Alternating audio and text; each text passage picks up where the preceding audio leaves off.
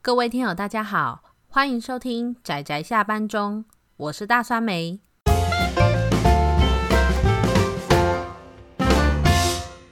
各位听友，大家好，大家今天看漫画了吗？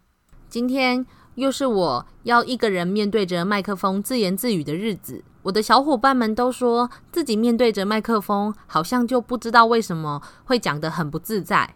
但是我自己是觉得还好啊。所以目前为止，只有我是会一个人自己录音录节目的，其他人都一定要用谈话性的方式来录节目。我就说我是边缘人了，为什么他们还不信呢？边缘人不是很习惯会跟自己讲话，或者是跟幻想中的朋友讲话吗？我就有这种习惯啊，在这里偷偷抱怨一下，不知道他们会不会听到？我赌他们一个月内不会发现。有没有听友想要跟我来下赌呢？好啦，不要说太多废话。那我直接进入今天要推荐的这部作品吧。我今天要推荐的是日本的少女漫画家卢原飞明子所画的《面包 and 奶油》。我得说一句实在话，如果今天是我走在书店里面闲逛，要顺手找一本漫画，那看到这样的名字，我是绝对不会拿起它的啦。不过现在的读者应该大多数都是已经预定好要买什么书才会直接订购的那一些人，所以我想书名有没有吸引人，可能并不是一件那么绝对的事情吧。会让我想要来推荐这部作品，一部分是我个人很喜欢卢元飞明子，也很喜欢这部作品。那另外一部分是因为我有一个朋友，虽然他没有像我们的小伙伴们一样是狂热的 ACG 粉丝。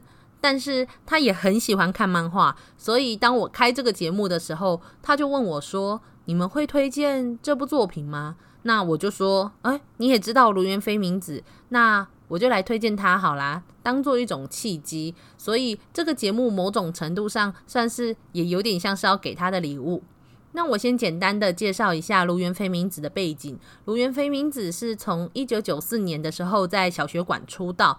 那么她最有名的作品，应该基本上要算是有得到第五十届的小学馆少女漫画部门赏的《沙石记》。那他也有改编成日剧，所以有一些如果听友有跟日剧有涉猎的话，应该也会知道这部作品。芦原妃明子虽然画风还是比较偏传统少女漫画的唯美风格，不过我真正觉得她擅长还有厉害的元素，其实是来自于她如何去塑造角色他们的个性，还有剧情，另外再加上旁白与文字，还有感情的堆积，我觉得都才是让她的故事充满可看性的一个特色。那他这部作品跟以前的作品有一点点不太一样的是，以前他的作品虽然说还是会是少女漫画中比较灰暗向的，因为他通常取材会来自于更偏向于现实世界的一些议题，无论是自杀的议题，或者是一些同才相处他们之间的议题，都会比一般的传统少女漫画来得更深刻，而且更现实的残酷，所以。其实它的风格有点类似我们所说的小花美穗的那一种灰暗风格的少女漫画，但是它都还是会安排一些比较正向光明的，无论是结局或者是角色，所以其实没有那么的灰暗向啦，而且还是多少可以感受到一点治愈的感觉。那么，Bread and Butter。虽然也是采用了很多社会的现实面的问题，很多柴米油盐酱醋茶，例如说什么钱的问题呀、价值观的问题呀、家庭的问题呀，但是我觉得这部作品其实从头到尾给人一种很多的治愈感，嗯，很正向、很阳光的感觉，所以我也蛮喜欢这部作品的。故事的本身是在描述一名叫做深田佑纪的三十五岁女性，她当了十几年的小学老师，最后却发现她在职场上发生了一些问题，让她无法再继续待在这样的环境。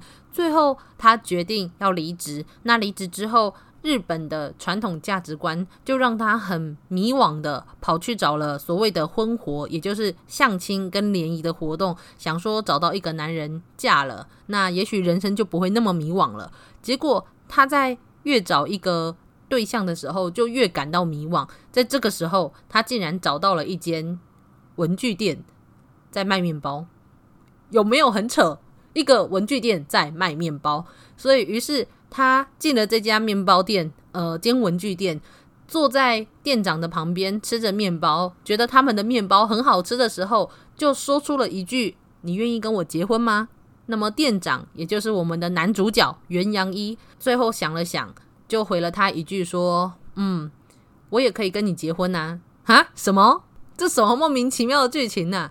好锵！我差点以为《如原非明子》难道要走那种时下的八点档剧？你知道吗？就是那种偶像剧哦。我在我人生迷惘的时候，碰到了一个注定要成为我老公的男人的那种。那种肥皂剧的剧情，你知道吗？但是，但是后来发现，就是他不是要画这样的故事，他就是借由这种很荒谬，然后让人觉得很啼笑皆非的开头，最后带出了后面的许多故事。而且男女主角最后决定要结婚了，那他们算是未婚夫妻嘛？结果他们碰到的配角家庭搞得一团乱，乱到这个事件结束之后，男女主角站在他们的店里面，只觉得说结婚好恐怖啊。然后我就想说，诶，你这样子没有问题吗？你让少女漫画的男女主角最后觉得结婚很恐怖，这样没有问题吗？虽然说这部作品其实应该基本上要算是熟女漫画，不过我个人觉得会让男女主角觉得结婚好可怕，而且都已经订婚了，诶的这种状态下是蛮有趣的一件事。另外一个让我印象很深刻的配角，是一个比较类似于阿姨一样的长辈的角色。她对着女主角说：“呃，我跟我的丈夫不是因为喜欢彼此才决定在一起的，是因为我们两个决定要在一起，所以才在一起的。”虽然在当下，我瞬间其实是很想吐槽说：“天哪，难道我们要开始讨论哲学，讨论尼采跟黑格尔吗？”但没有啦，这只是内心小小吐槽一下。不过，如果有顺着故事看下去的话，就会知道说，为什么这位阿姨会讲出这样的话。她用她面对自己婚姻的觉悟来保护一些她想要守护的价值。所以，这就是为什么我觉得这部作品会很有趣的原因。因为男女主角就算是类似人家所说的命中注定而找到了彼此，也成为了未婚关系，但是。Bread and Butter 并没有去崇尚这样子的价值观，他并没有用配角告诉你说：“哦，只要我们很浪漫的结婚了，我们未来就是幸福的结尾。”不是的，说不定其实只是苦难的开端。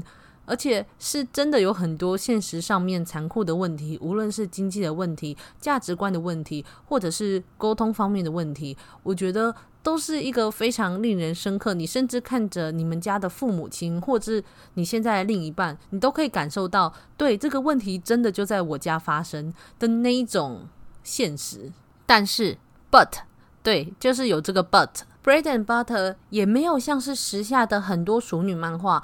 故意去挖苦，或者是揶揄现代的男女关系中很不堪的那一面。相反的，你更会感受到很多人最后选择在一起的那种坚定，或者是觉悟。就算他们多少会有迷惘跟不安，可是你会发现他们是在怎么样的选择下继续这个关系，或者是断掉这个关系。我觉得都是一个算是蛮正向，而且蛮光明去看待所谓男女关系的一种方式，还有态度。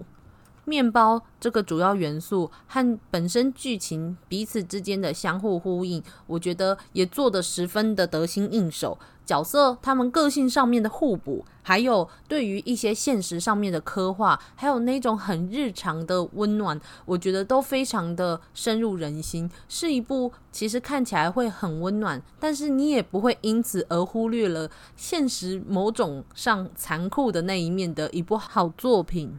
而这部分是我觉得他做的最好的一个部分。